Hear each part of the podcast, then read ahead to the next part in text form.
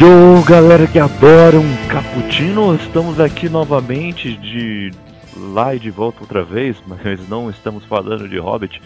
Estamos falando agora de um estudo em vermelho e mais um expresso do dia servido. É, hoje vamos falar desse clássico do suspense policial. E comigo aqui para contar esse assunto está a Raquel. Vamos nos apresentar, não é? Então, eu sou o Kaique e eu passei uma tarde tomando um cafezinho o, o Dr. Watson. Ele disse que o Sherlock foi o cara mais estranho que ele já conheceu. Eu acho que eu concordo com ele, viu? Bom, vamos pedir agora um chazinho para a senhora Hudson e, e vamos pedir a apresentação da Raquel. Por favor, Raquel, se apresente. Olá, eu sou a Raquel e eu acabei de tomar um café com Sherlock Holmes. Que eu tomei o um café, ele resolveu tomar um chá. Eu ofereci para ele, falei, Sherlock, toma um cafezinho, que é muito mais legal. Mas ele falou que assim foi só chá. A partir das 6 ou até as 4h59 pode café. Às 5 horas da tarde, não. Ele é um cara meio metódico. É, mas eu não entendi uma coisa. Você disse que o Dr. Watson disse que ele. O cara mais estranho que ele conheceu foi o Sherlock Holmes. Mas ele é. não teve que te conhecer para tomar um café com você? Mas eu não sou um cara tão estranho assim, não. Eu sou um cara muito normal, ok? Ok. Ah, é isso aí. Ah, fica aí de papinho. Bom, galera, estamos aqui com um estudo em vermelho. Uh, um livro de Sir Arthur Conan Doyle, que é, foi publicado originalmente pela revista Beaton's Christmas Annual em novembro de 1887. A primeira edição em formato de livro só seria lançada em julho de 1888, com ilustrações de autoria de Richard Custbit. Então, esse clássico do, do século XIX conta com uma famosa sinopse também. Eu vou ler aqui para vocês. Uh, ela, eh, esse livro, O Estudo Vermelho, ele propõe um enigma terrível para a polícia, que pede auxílio a Holmes, um homem é encontrado morto, sem ferimentos e cercado de manchas de sangue. Em seu rosto, uma expressão de pavor. E o livro ele é, ele é dividido em duas partes, ok? Uma em que, né, que apresenta todo o caso e a outra em que apresenta a, a versão do assassino também, para falar a verdade. Mas bom, o Raquel, o que, que você achou dessa primeira interação entre Watson e Sherlock Holmes? Que se conhece pela primeira vez neste livro? Bom, eu gostei, gostei da maneira que ele trabalhou com isso, pois ele não faz é, uma interação totalmente amigável. Eles são. Eles acabam se conhecendo por uma obrigação. Sherlock Holmes queria alugar um quarto, pois ele não usava. Queria um dinheirinho. É, Dr. Watson queria um quarto barato porque não tinha dinheiro para pagar por um diferente. Então eles acabam se conhecendo por razões econômicas, basicamente. o, é interessante o, a maneira que o, o Dr. Watson fica aterrorizado quando ele conhece Sherlock Holmes. Ele está pancando um corpo para saber co, é, como que fica roxo, quando fica roxo a morte. Coisas do tipo. É, coisas, de, coisas do é, tipo. É, uma, coisas de Sherlock Holmes. E o Dr. Watson fica meio assustado com esse rapaz, né? E, mas com o tempo ele vai. Ele não se acostumando totalmente nesse livro, mas aprendendo a lidar com ele. É, também ele descobre que ele é um drogado, né? Então ele também fica bem irritado sobre isso, por ser um médico e ser totalmente contra o uso de drogas. Uhum. Então ele também vai ter um tem uma conversa interessante entre os. É verdade, é verdade. E os, e os motivos do, do Sherlock de usar as drogas são os mais doidos possíveis. estou, estou entediado. e a pior droga para Sherlock Holmes é uma boa investigação. É, exatamente, exatamente. E aqui, e, e, aqui nessa história ele tem essa boa investigação, né? E aqui uh, nessa história, uh, os agentes Lestrade e o Gregson, da Scotland Yard, eles tinham um caso muito curioso em suas mãos, e então foram até esse detetive consultor, que é o Sherlock Holmes. E entregam esse caso nas mãos dele e tentam achar alguma saída. E, e esse livro é um clássico tra por trazer um, uma trama tão, é, tão cheia de, de elementos misteriosos e, e trazer um, uma certa violência né? no, no caso. Né? ter tanto sangue assim e, e, tratar de assuntos delicados também. Mas uh, é uma história muito gostosa de, de se ler assim ao mesmo tempo. A escrita do Conan Doyle é muito boa. O que, que você achou, Kel? Então, primeiramente que apesar de tratar de assuntos muito pesados, Sherlock Holmes ele por um tempo quase que deram como para crianças, uhum. né? Eu conheci um rapaz, não tive prazer nenhum em conhecê-lo, né? uma, uma pessoa que eu não hum. gosto, mas fui obrigada a conhecer. Ah, sei. A vida é cheia dessa. E ele me contou que ele foi obrigado a ler o Estudo em Vermelho na terceira ou quarta série. Foi o único livro que ele leu na vida porque foi obrigado. E ele falou assim, não, e eu fiquei brava, né? Ele, ah, hum. aquele do detetivezinho. Detetivezinho. é, então fiquei, nossa. Ai. Putz. Você segurou pra não dar uma facada, né? É, então não tinha uma faca, é um local de trabalho. Infelizmente não se pode levar nenhum objeto cortante. Não. Mas é uma boa lei, é uma boa lei. Mas enfim. É, deram praticamente como um livro para crianças. Então, e ao mesmo tempo trata de drogas, trata de um cara que, que tá espancando um cadáver, gente. Ele rouba cadáveres. E, ele contrabandeia os, os cadáveres do necrotério para fazer experimentos. O que, que é isso? Isso não é tema de criança, né? Pelo menos é. na lógica. Fala de um assassinato é, por envenenamento e brutal. Depois fala, vai falar, você vai ver que acaba tendo uma certa vingança. Então, tem muita coisa aí que não é um assunto de criança. Mas ao mesmo é. tempo, a leitura não, não te faz nenhum, nenhum tempo escandalizado. Tudo bem que nós somos mais difíceis de ser escandalizados, né, Kaique? Mas. É. Acho que até um leitor sensível consegue ler sem como. Sim, exatamente. E é, e é um, um, um, excelente roteiro aqui de, de algo que, que marcou aquela época Uh, é engraçado porque o Conan publicava todas as suas histórias, os contos e os romances no jornal. É, é algo muito interessante. E era por capítulo, é muito engraçado. Isso. Oh meu Deus, li o primeiro capítulo daquele livro. Que comprar o jornal da semana que vem para ler o próximo. Será que as pessoas recortavam do jornal e depois juntavam tudo com um clipe assim para poder. Olha, agora tem um livro inteiro. Bem isso. Como se fosse um, quase uma novela, né? Só que bem melhor, né? Mas o formato era, era semelhante, né? E aqui nesse caso, o que é o, o nos livros do Conan Doyle em geral, tem esse tipo de estrutura, né? Principalmente os contos depois dessa primeira história, em que a primeira apresenta o caso com algumas deduções da cena do crime de, e até a hora que eles capturam o assassino. Depois disso, o, tem aí o, o, a toda a versão do, do assassino, né? E até falando um pouco sobre a vida dele no passado e o que levou ele a, cometer tal ato. E aí no finalzinho, bem no finalzinho, tem ali o, o, o Watson chegando assim no Sherlock Holmes. Ah, vai lá, vai. Fala pra gente, vai. Fala aí, por, como foi que você conseguiu, vai.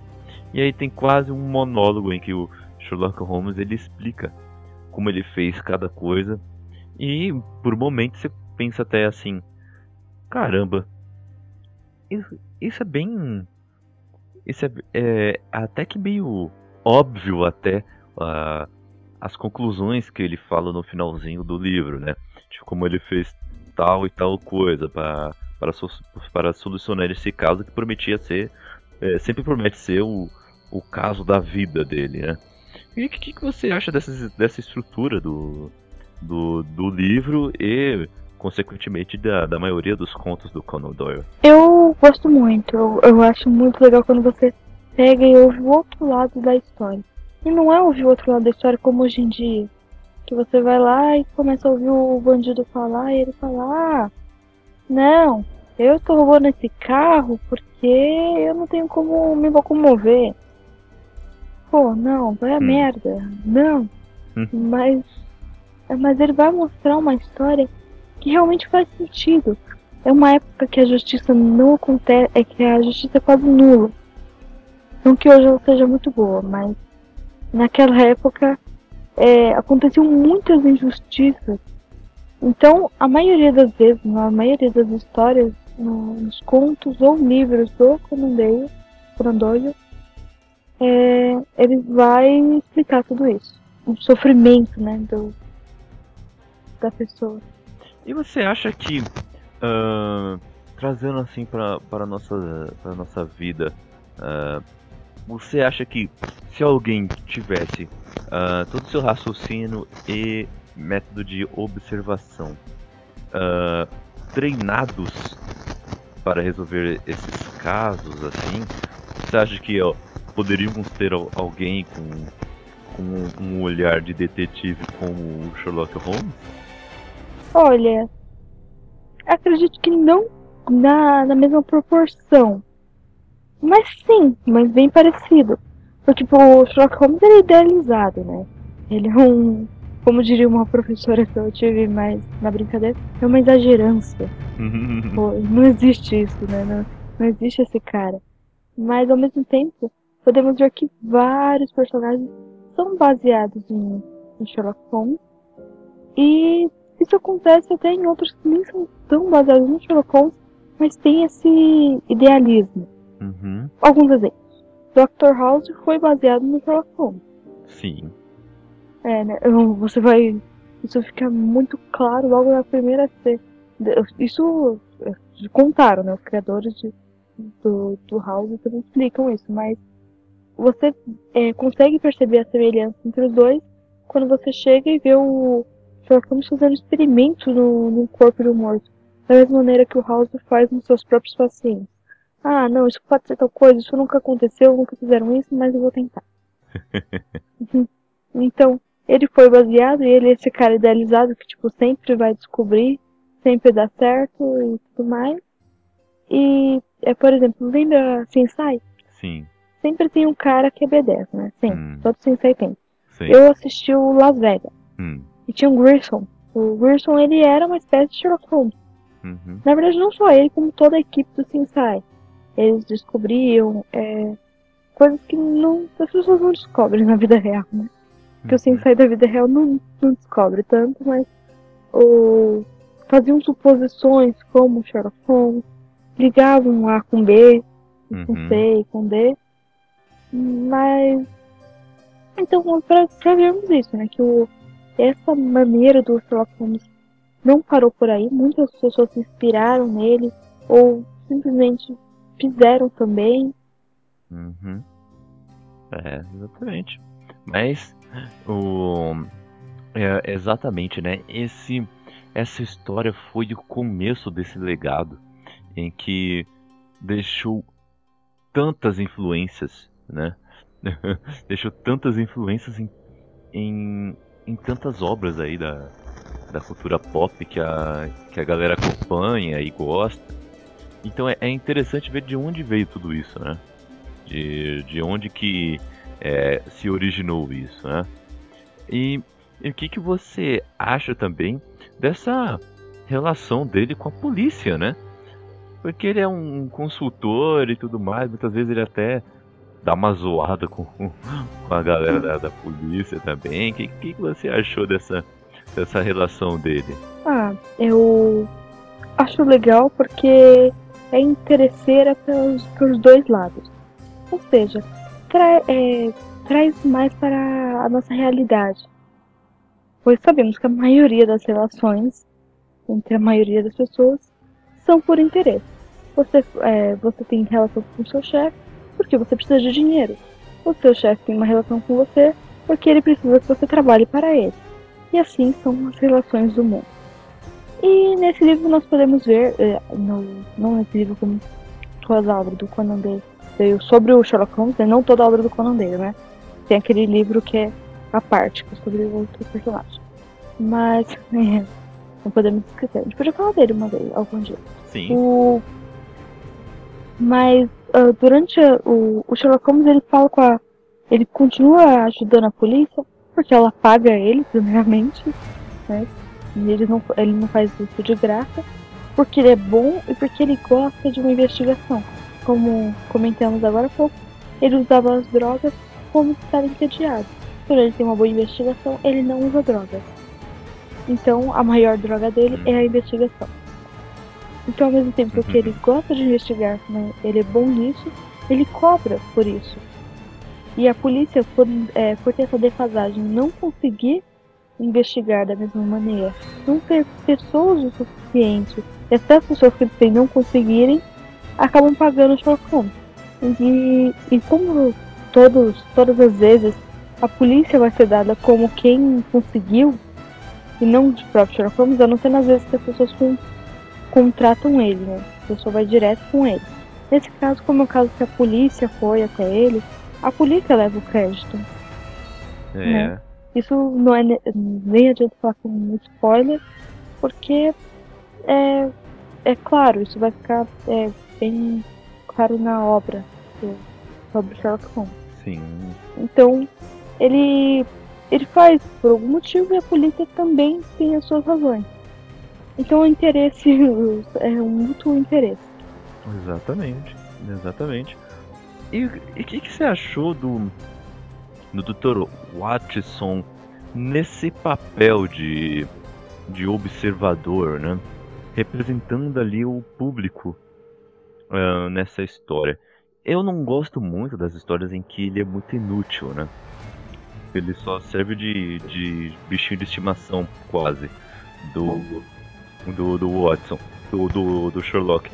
Mas eu gosto quando é, ele é um pouco mais útil, né? Realmente traz alguma, alguma coisa diferente pra, pra história, né? Dá um pouco mais de movimento. É, é, eu acho mais interessante essas histórias. O que, que você achou dessa, relação dele com, é, com Sherlock e com a história como um todo, hein? Ah, bom, como é, nesse livro, por ser o primeiro, a, mesma, a primeira relação deles não fica ruim porque não tem nada de errado. O, o já tem experiência nisso. E o Watson vai ser a primeira pessoa a relatar tudo isso que o Holmes faz. Ele vai ficar impressionado. Porque ele vai falar, pô, você faz tudo, você não leva crédito nenhum. As pessoas não sabem que você é responsável pelo seu feito. Então por isso que o Sherlock Holmes vai ganhar fama no próprio contexto dele. Sherlock Holmes ganha fama em favor do Dr. Watson. Pelo mais que nós falemos, ah, não, o Dr. Watson ele é, ficou de papagaio de pirata, com a lição assistindo tudo e repetindo, fazendo perguntas e ficando impressionado. Ele é o responsável por muito da história do Sherlock. Né? Mas eu percebo isso que você diz. E como ele representa muitas vezes o público, eu, eu não achei ruim nessa história. Não chegou a me irritar. Eu posso ler uma frase do Sherlock Holmes. É, é uma frase repete de ironia, após isso que nós já explicamos. Que ele não levava o, o crédito da polícia. Então, e uma hora o Watson é, questiona o Sherlock por por que, que ele faz isso, né? Porque tecnicamente ele não participou dessa investigação. Então, o Sherlock Holmes responde com a seguinte, é, seguinte frase: O que fazemos nesse mundo não tem muita importância, comentou meu companheiro em tom amargo. A questão é que os outros acham que fizemos. E de qualquer modo, eu não perderia essa investigação por nada. Acrescentou ele mais animado, após uma pausa. Que me lembre, ainda não houve um caso melhor. Apesar de simples, teve muitos pontos instrutivos. o legal é isso do Sherlock Holmes. Depois de tudo isso, ele fala: Então, mas o que a gente faz aqui não tem importância nenhuma. É. Então, Eu gostei bastante. Eu gostei, por- eu gostei por causa da ironia do, do Sherlock Holmes, né? Pô, ele faz. Ele tem muita ironia e muito sarcasmo também, né? É. E eu adoro. O, a maneira do, do Sherlock Holmes é muito boa. O jeito dele. É uma personalidade forte, que é difícil das pessoas conseguirem lidar com ele. E normalmente elas só estão junto com ele porque elas precisam dele. Você pode ver, a polícia. E a única pessoa que tá com ele porque realmente gosta e quer saber dele é o Watson. Porque as outras pessoas todas só estão. é, só convivem com ele por mera obrigação. É, isso eu acabo me Exatamente. identificando com o Sherlock Holmes. Olha lá. Olha lá. Olha lá as ideias dela. É, mas o que, que você achou também do que o que, que ele traz a mais com a, toda essa mensagem que ele, que ele traz nesse livro, né, o Conan Doyle? Porque ah, é uma história que apesar de ter de por poucas páginas, né, ah, tem a, a edição brasileira ela tem apenas 152 páginas. Né? E o, o que, que você achou desse, de, mesmo com poucas páginas, conseguir desenvolver um mistério tão intrincado assim, e ainda explorar vários assuntos, como trazer um, um, um assassino ah, que, digamos, seja é, menos visto como um, um assassino potencial. O que, que você achou? Eu gostei disso. Eu achei interessantíssimo. Porque ele é, apresenta um ponto de vista muito inteligente. Ele fala, pô, por que, que vocês, toda vez que acontece algum crime que tenha um, que tenha sido alguém um pouco mais inteligente, vocês olham pra nobreza? Vocês acham que o proletariado é tudo idiota? Vocês pensam que ninguém de baixo é capaz de fazer nada, e nenhum crime? Nenhuma coisa boa, né? Um crime. É, é isso que vocês pensam? Porque se a pessoa não tiver um título, se não for, não for renomada, se a pessoa não é capaz, ao mesmo tempo você vai ver isso, tanto quando ele conta a história do assassino do, do livro, quanto como quando ele fala sobre o Sherlock Holmes. Porque o Sherlock Holmes, tecnicamente, não tinha essa fama toda. Ele era dado como um louco. Então, isso é bem interessante. Tanto de um lado como do outro. Exatamente. E isso de trazer alguém, digamos, inusitado para, para o foco, né? É, é engraçado também. é- e é impactante ao mesmo tempo também. Porque é de uma época em que sempre a culpa é do mordomo, né? É um caso familiar de, de maneiras épicas, de de traições e romances e tudo mais. E aqui o, o Doyle traz algo com, de um, com um tom muito mais sombrio e realista, digamos. E o interessante é que o primeiro culpa... Quem a polícia culpa é o assistente do. Quem morre primeiro é o Gerson, né? Acho que ele que morre primeiro. Que ele é o mais rico. Então ele fala assim, ah, então foi o Hum. assistente dele que matou. Quando eles chegam pra prender o assistente dele, ele tá morto. Aí eles falam, pô, não foi assistente agora, não foi o mordomo. O mordomo tá morto, quem vamos culpar? É a mulher? Não. É, é o, é o namorado? Não. é sempre essas coisas óbvias, né? Ah, é esse aqui. Não, é o irmão gêmeo do É. mal. O irmão gêmeo do mal. sempre assim o, o negócio. E aqui o Conodor ele traz um, um, jeito, um jeito bem diferente e, e dinâmico também, né? Porque toda essa descoberta também não é de um jeito monótono, né? O, a escrita dele é bem dinâmica e traz esses assuntos de, um, de uma maneira bem interessante, né? É meio. ele é meio sádico. Uhum. tudo isso. Porque você percebe tudo que ele tá falando, você percebe as críticas e fala, nossa, como ele é. Como ele brinca com, com as atitudes e com as palavras. Muito interessante. Uhum. Exa exatamente, né? É, exatamente. Bem interessante isso.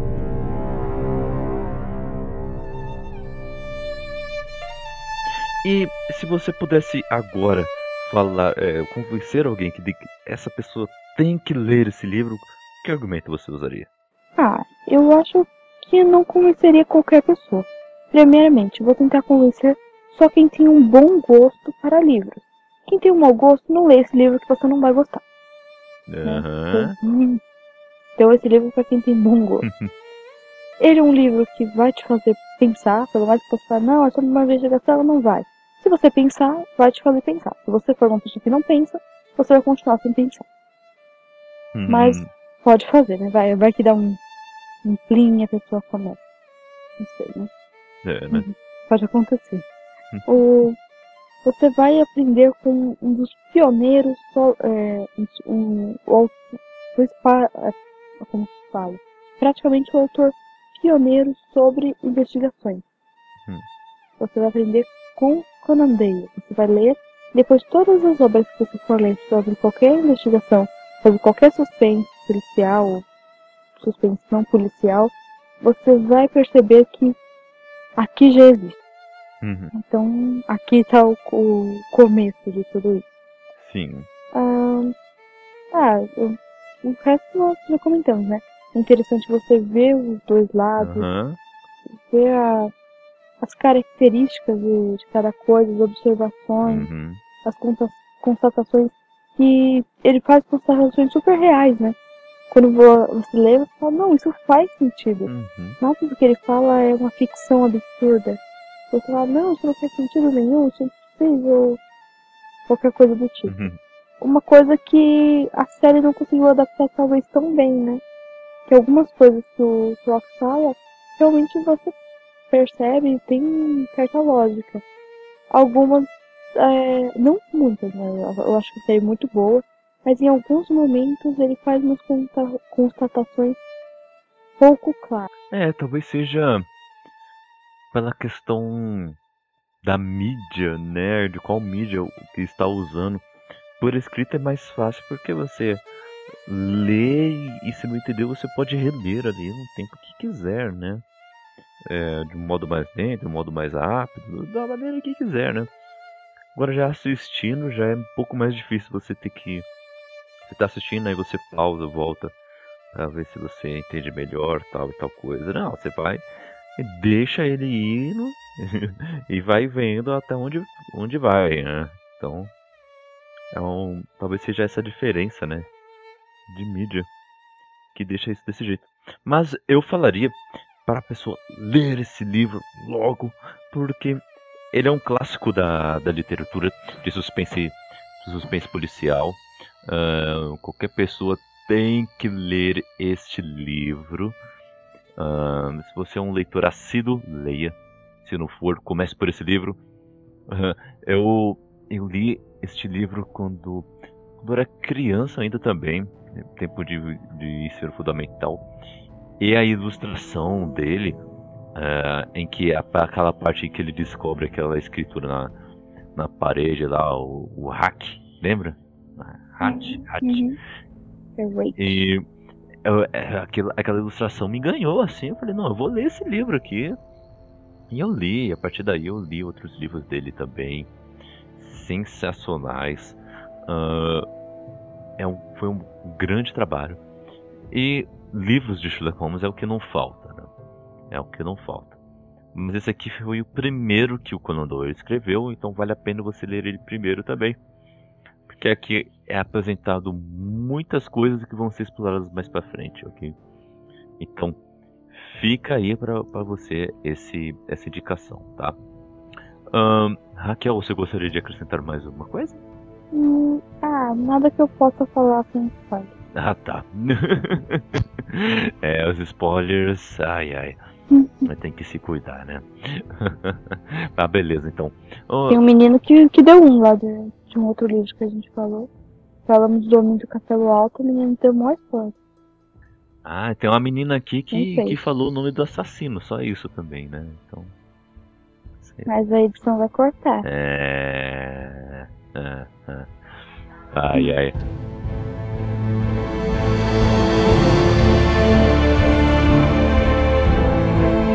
Mas então, galera, fiquem de olho aí no, né, no, no Cappuccino Cast, porque temos muito pod, muitos podcasts aí uh, chegando.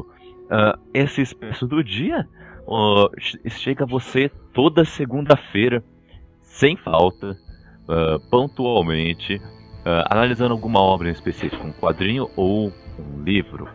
Então, fique de olho aí. E toda quinta-feira temos o Cappuccino Cast, onde analisamos algum tema específico da cultura nerd pop que tanto amamos.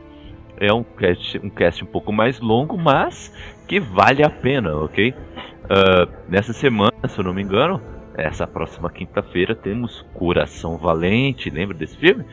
E quinta passada tivemos tudo sobre o Batman, sobre as melhores histórias do Batman nos quadrinhos. Então, uh, você tem muito conteúdo aí para, para estar de olho. E quem sabe tenhamos mais quadros no futuro, quem sabe, não é verdade, hein? Hein, Raquel? Tem que ser, hein? É, quem não sabe, né? Pode acontecer, pode não acontecer. É, muita coisa pode acontecer aí no futuro, hein? Ai, ai. Bom, vocês podem entrar em contato conosco aqui pelo campo de comentários uh, dos sites, tanto no bookstimebrasil.com.br como no multiversonews.com. Uh, também temos o nosso e-mail, não é verdade, Raquel? Como as pessoas podem entrar em contato pelo nosso e-mail? Ah, você vai. Você digita seu e-mail, primeiramente, bem legal. Você abre sua caixa de e-mail, abre a internet, abriu. É, tá bom, vou parar de zoar. É. Você manda para o nosso endereço, que é o caputino.btb.gmail.com, onde vamos receber com muito carinho seu e-mail, vamos ler e vamos comentar, responder o seu e-mail. Eu não sei que você seja uma pessoa não vale a pena ser respondido. aí, aí só se, eu, só se eu cair que tiver educação de te responder. Eu já não respondo. Ai, Vou ser sincera, né? ai, ai. E também temos o, o, temos nossa presença nas redes sociais, ok? Facebook, Instagram e Twitter, ok? Arroba Bookstime Brasil e também no arroba Multiverso News ou Multiverso Underline News. Então, fique de olho aí. A Raquel, você tem um, algum recado aí para dar de algum projeto? Sim, eu tenho um recado. Eu tenho um recado sobre o leitor solidário. Alguém, se alguém souber quem é o leitor solidário, muito bem. E agora eu vou fazer um, vou falar um pouco mais desse projeto. É um projeto que ajuda crianças carentes, leva a leitura para crianças carentes. Ele está agora apenas no Rio de Janeiro Assim, você pode participar de qualquer lugar do Brasil. Porém, ele está ajudando crianças somente do Rio de Janeiro, por enquanto. Tomara que ele cresça e ajude a levar para todo o Brasil. Mas enquanto isso, especificamente do Rio de Janeiro. Você vai entrar no site deles, que vai estar aqui no, na nossa descrição o link. Você vai fechar um pacote. Você tem vários tipos de leitores. O, o valor do pacote é o mesmo, R$ 44,90 ou 99 quase 45 reais. O, e você vai escolher se você quer um livro infantil de 4 a 8 anos, vai ter várias etárias de livro. E com isso você vai ajudar, uh, você vai receber um é, mês sim, mês não, um, um exemplar de um livro. No mês que você não receber um livro físico, você pode receber um livro digital pelo seu e-mail ou um vídeo sobre uma criança que foi ajudada recebeu um livro graças à sua doação. Então, é bem legal, você vai contribuir para um Brasil melhor, para um mundo melhor, e as pessoas melhoram a partir da leitura. Então, melhore você também a partir da leitura. Você vai receber livros, o, você recebeu um livro autografado, né? É interessante também. Eles separam com muito carinho o livro e ajudar as pessoas que não podem. Se você não puder ajudar nesse projeto, assim, ah, 45 reais é complicado pra mim todo mês. Junta uma galera, pô. Junta três pessoas, cada uma dando 15 reais. Junta nove pessoas, cada uma dá 5 reais. Ajude. O principal, a principal ideia é ajudar primeiro e depois realmente o lucro, né? Exatamente. Ou não, e, e depois o livro, né? O lucro que eu digo é. Isso não dá pra entender. Eu entendi. o público entendeu também. E é isso aí, galera. Vamos incentivar aí projetos como esse para disseminar por aí a, esse incentivo à leitura. E quanto mais cedo começar, melhor, não é verdade? Bom, e é isso aí, galera. Vamos ficando por aqui e, como reforçando o que eu já disse antes, continue acompanhando aí o Caputino Cast, porque quinta-feira tem mais e segunda-feira temos mais um Expresso do Dia chegando a você para o servir com mais conteúdo. E é isso aí, galera. Vamos ficando por aqui e tchau!